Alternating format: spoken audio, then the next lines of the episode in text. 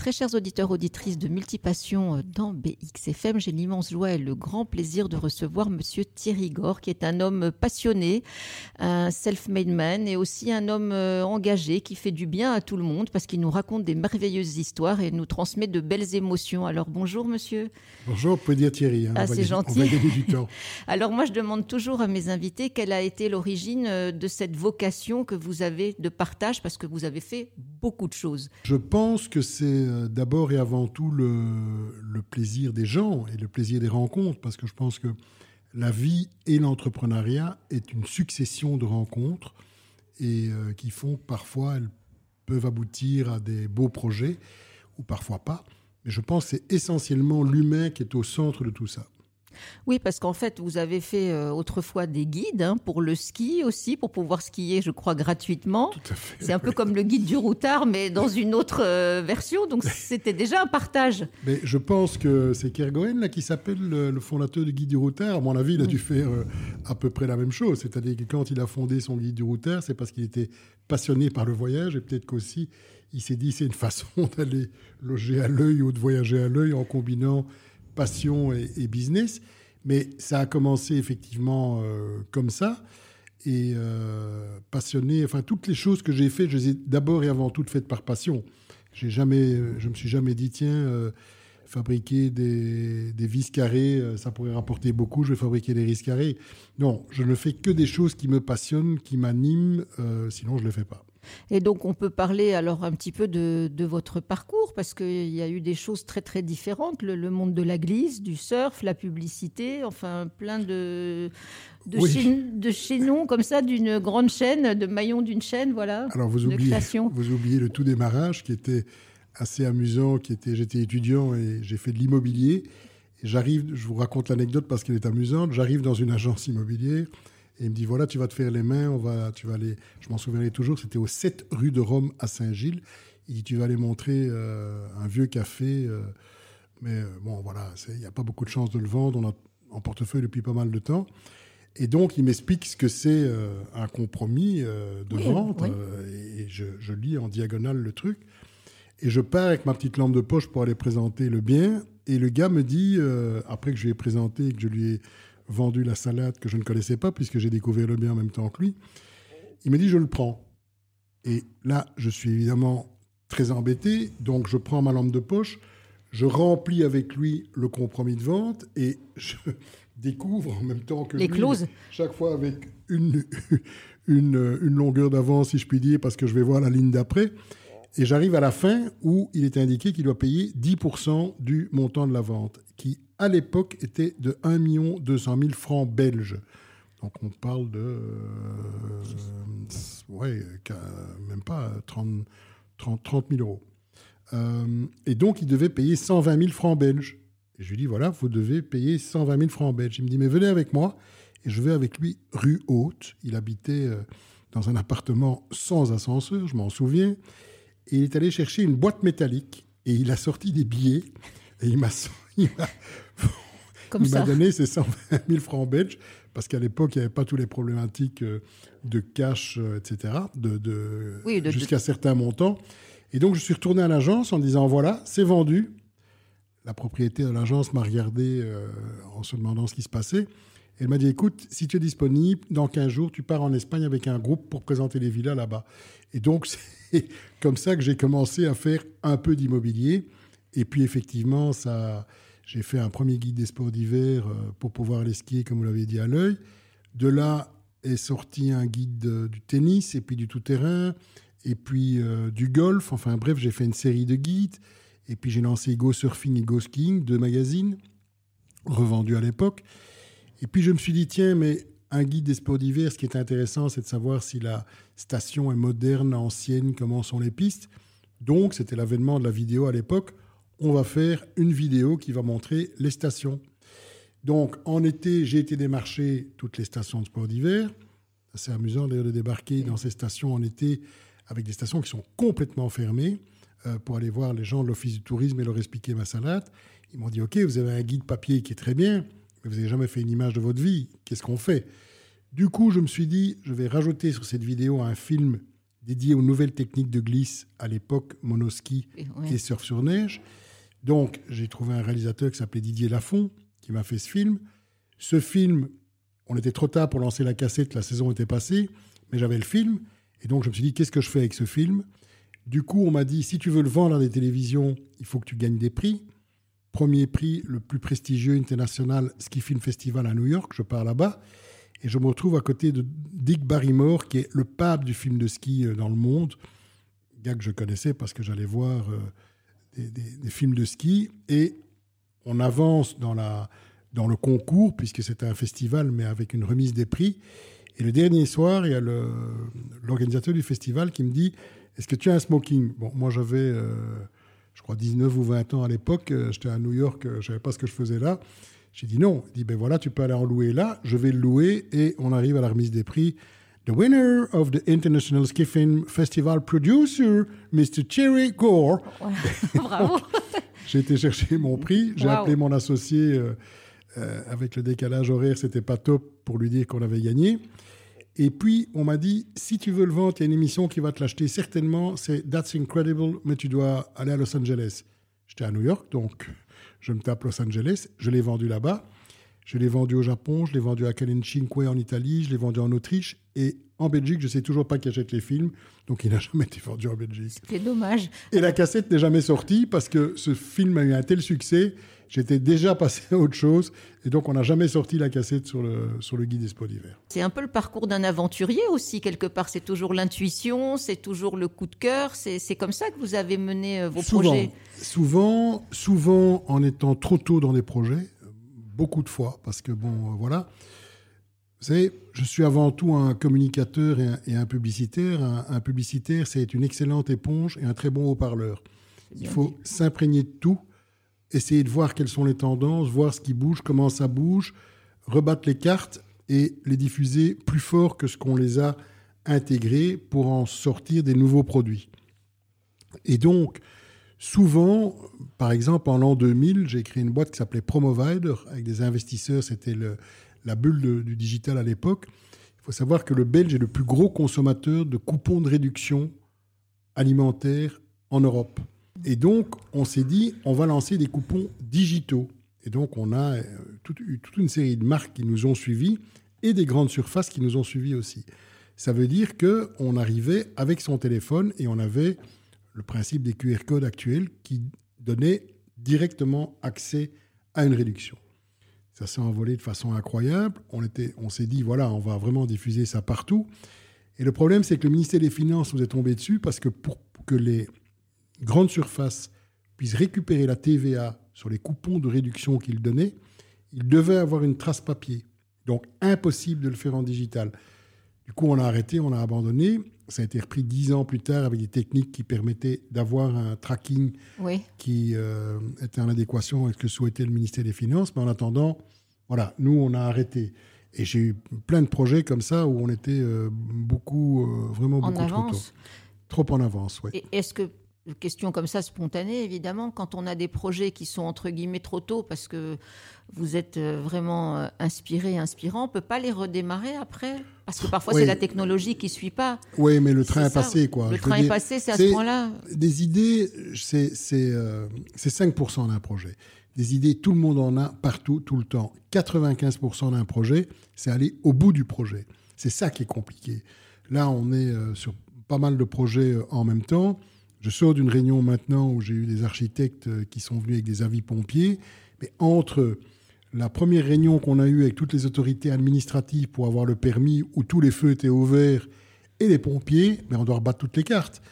Et on doit tout réinventer. Et donc, là, ça vaut le coup parce que c'est des gros, gros investissements, c'est de l'immobilier, c'est du dur, et le projet n'est pas encore sorti. Et il va sortir et on sait que ça va être extraordinaire, mais on doit complètement tout revoir. Moi, j'ai deux devises dans ma vie qui me guident euh, absolument partout. La première, c'est il ne faut jamais faire de compromis avec ses rêves. Donc, je ne fais pas de compromis avec mes rêves. Si je rêve d'un truc, ben, euh, j'y vais. Par la porte, par la fenêtre, par le soupirail, par euh, la cheminée, mais il faut que j'y arrive. Ça, c'est un. Et deux, faire d'un point perdant un point gagnant. Si vous avez ces deux maximes en tête, ça peut vraiment changer votre vie. Parce que là encore, ce matin, j'ai quand même eu un solide coup de massue en disant voilà, ça on peut pas faire, ça on peut pas faire. Mais en redistribuant les cartes, je pense qu'on va avoir un projet qui sera encore mieux. Parce que si on tient compte des contraintes et qu'on les contourne et qu'on arrive avec des solutions qui sont plus optimales, eh bien, on avance. Ça, change la vie, quoi, parce qu'on a des regards qui sont complètement différents. On dit toujours, si tu n'es pas, euh, si tu n'as pas la solution, c'est que tu es le problème dans, un business. Je suis convaincu de cette maxime. Ça, je le dis toujours aux gens qui bossent avec moi. Je dis, s'il si, y a un problème et que tu n'as pas la solution, mais il y a un moment où le problème, c'est toi, parce que tu dois avoir la solution. Peu importe laquelle c'est. Et, et, je pense que c'est important pour n'importe quel entrepreneur et même pour n'importe quelle personne d'avoir cette vision-là des choses parce que ça permet des remises en question, des remises en cause, et, ça permet d'avancer sans avoir de problème, si je puis dire. Oui, mais c'est aussi peut-être important d'avoir une bonne équipe. Ah, c'est fondamental. Il faut savoir s'entourer de. ça, c'est clair et net, que si vous n'avez pas la bonne équipe. Et ouais, voilà, mais ça moi, tous les gens qui travaillent avec moi, ils sont tous plus forts que moi dans leur domaine. Peut-être que ma force, c'est d'avoir essayé de, trouver les gens, de les rassembler et de les fédérer sur des projets qui sont plus, tous plus les uns que les autres.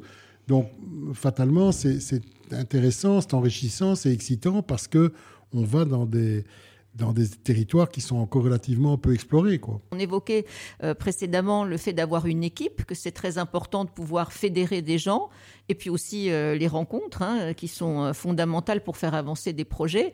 Mais quand vous évoquiez des, des projets parfois qui étaient parce que vous êtes un précurseur trop en avance, mais est-ce qu'avec l'antériorité, ça peut pas sauver aussi un, projet quand on dépose quelque chose en se disant c'est peut-être pas le moment, mais je peux le sortir après? Oui, mais il faut vraiment prendre le train en marche, quoi. Oui, je veux dire, il est passé, quoi. C'est bon, euh, ça c'est pas fait, ça c'est pas fait, on en fait un autre. Ok. Euh, voilà. Mais en fait, vous encourageriez les auditeurs et auditrices justement à aller au bout de leurs rêves et de jamais ah, renoncer. C'est obligatoire. C'est une c'est une façon de vivre et je pense que en plus, si c'est un rêve, ça veut dire que c'est une passion et donc par définition on le fait bien et c'est pas du travail.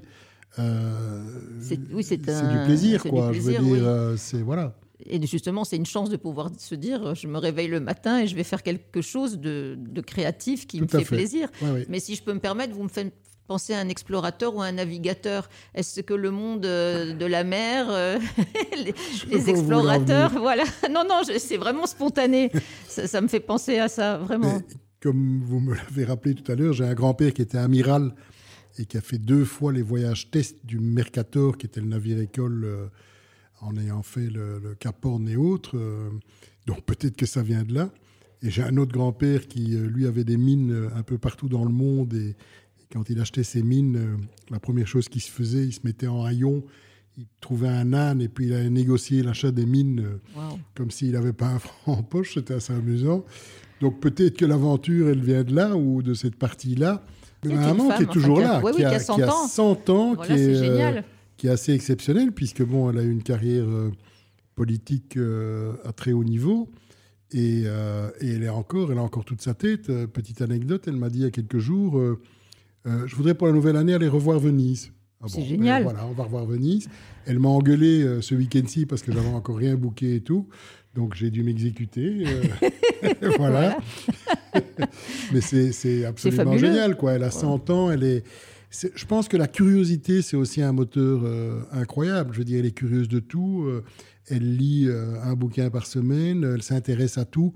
Je pense qu'il faut s'intéresser à autre chose. Et je pense que les gens qui sont vieux, dans leur tête ou dans leur, euh, dans leur corps ou dans leur âme, c'est parce qu'ils ne s'intéressent pas aux choses. Ils, ne voient pas les choses, ils sont blasés. Enfin, moi, je suis euh, étonné de voir le nombre de gens de ma génération qui s'emmerdent, mais alors royalement, et dont le seul objectif, c'est de jouer au golf. So what? Je veux dire, quel est l'intérêt?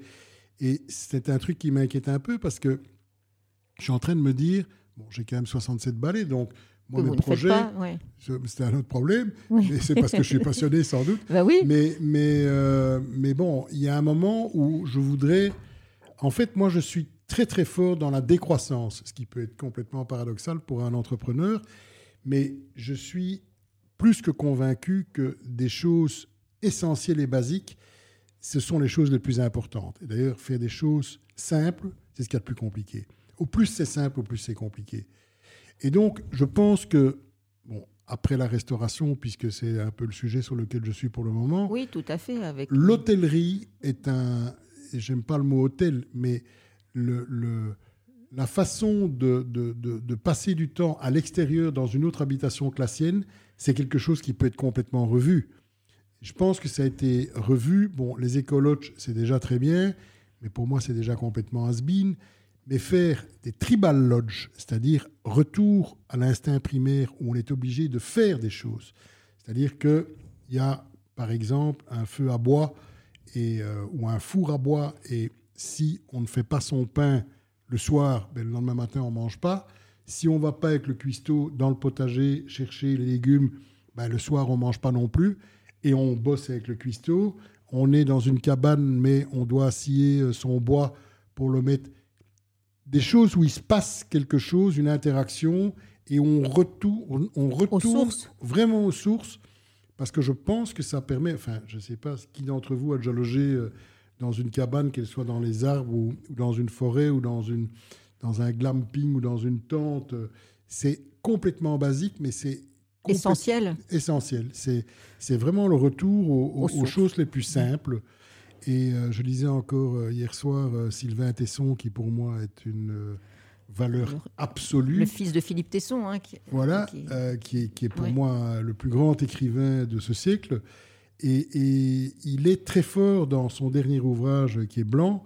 Il, parle justement de cette décroissance et de, et, de ce minimalisme des montagnes et du blanc, etc.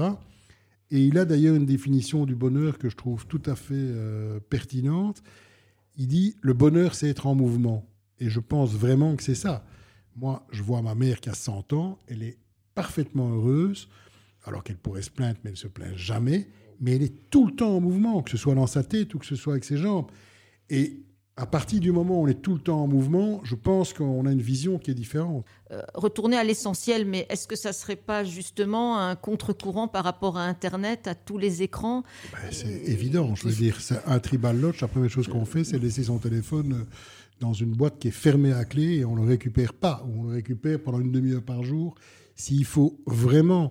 Mais je pense que c'est complètement essentiel. Et je discute souvent avec mon épouse de, de ça et, du fait que dans les timings des choses que je suis en train de faire, je voudrais dans 4-5 ans arriver là, probablement pas en Belgique, à l'étranger, euh, pour, pour vraiment revenir à des choses. J'ai envie de faire plein de trucs dans ma vie, comme de la poterie, des trucs comme ça, mais c'est juste des questions de temps. C'est toujours des questions de temps.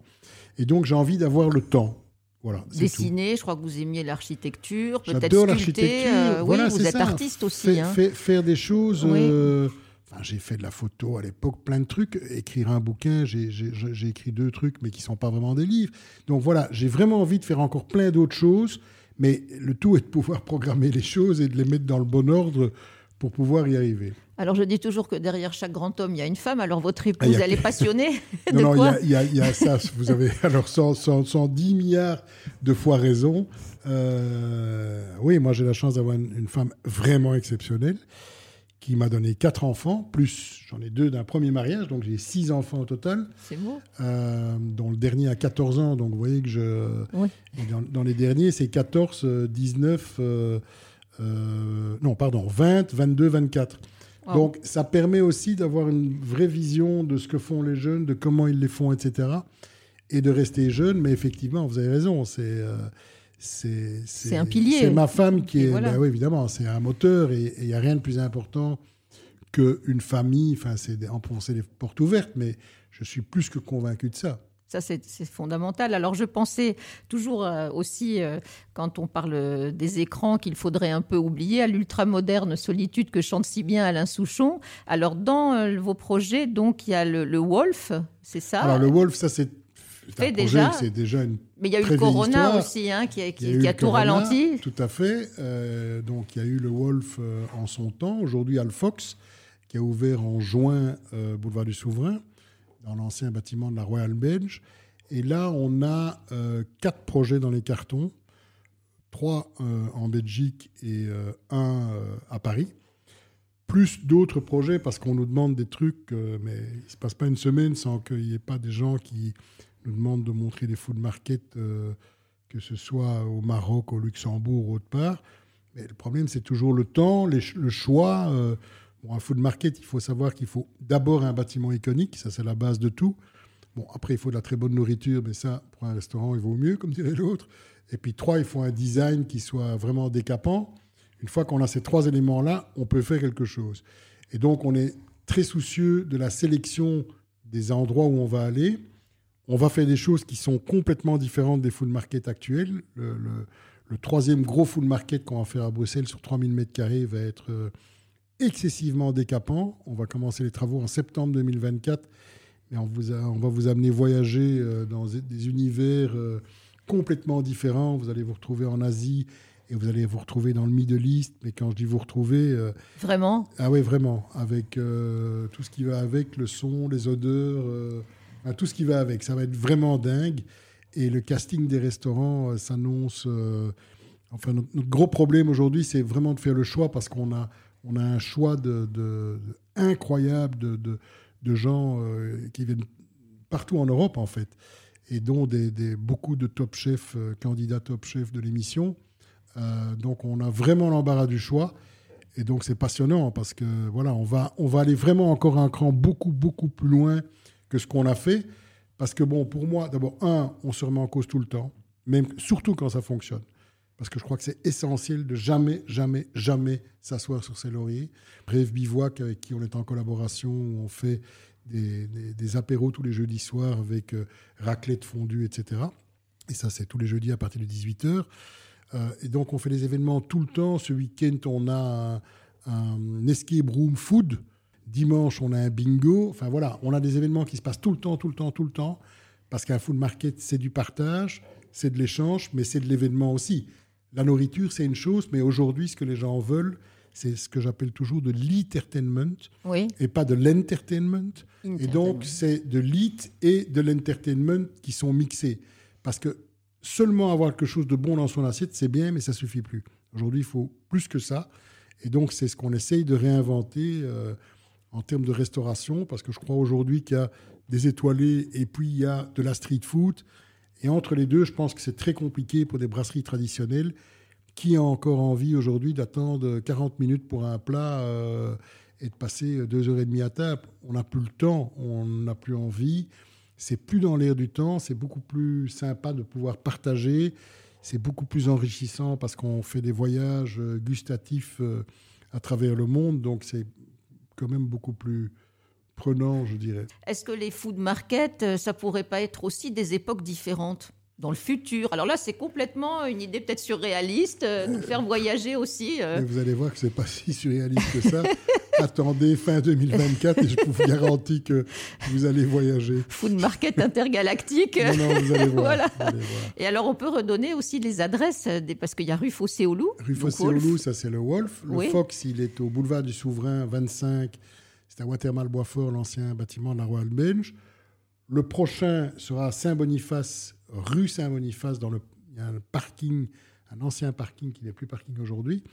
Euh, donc dans le parking de, Saint-Boniface, donc on est à ce moment-là port de Namur. Il faut savoir qu'avant ça, on a repris un espace de 1500 mètres carrés, qui est l'ancienne chaufferie de la Royale Belge, toujours à Watermal-Boisfort, avec une hauteur de plafond de 9 mètres. Donc c'est un bâtiment qui est assez impressionnant, dans lequel, mais c'est là où on a eu un problème de pompiers, si je puis dire, ce matin, dans lequel l'idée, c'est d'avoir euh, un joyeux bordel, comme on dit, c'est-à-dire non seulement une salle euh, qui va permettre de pouvoir faire des expositions, des spectacles de danse, euh, de musique, des performances, voire du théâtre, plus une ferme urbaine indoor, ce qui est quand même assez peu d'actualité, c'est-à-dire que l'idée, c'est que tous les déchets organiques sont retranscrits en biométhane. Ce biométhane fait de l'électricité qui allume des lampes pour faire pousser des jeunes pousses et des herbes aromatiques qui sont ensuite réutilisées et dans le food market et là-bas. Et on aura aussi des dîners uniquement événementiels, c'est-à-dire que les dîners ne se passeront que s'il y a une performance d'artiste, qu'elle soit musicale, chorégraphique, euh, théâtre ou autre. Et donc on mangera, mais avec chaque fois quelque chose qui va se passer. Euh, à côté de ça. Et on a en plus de ça, à l'étage du dessus, puisqu'il y a un étage, c'est un bâtiment qui est semi-enterré, mais il y a un espace au niveau du, rez-de-chaussée.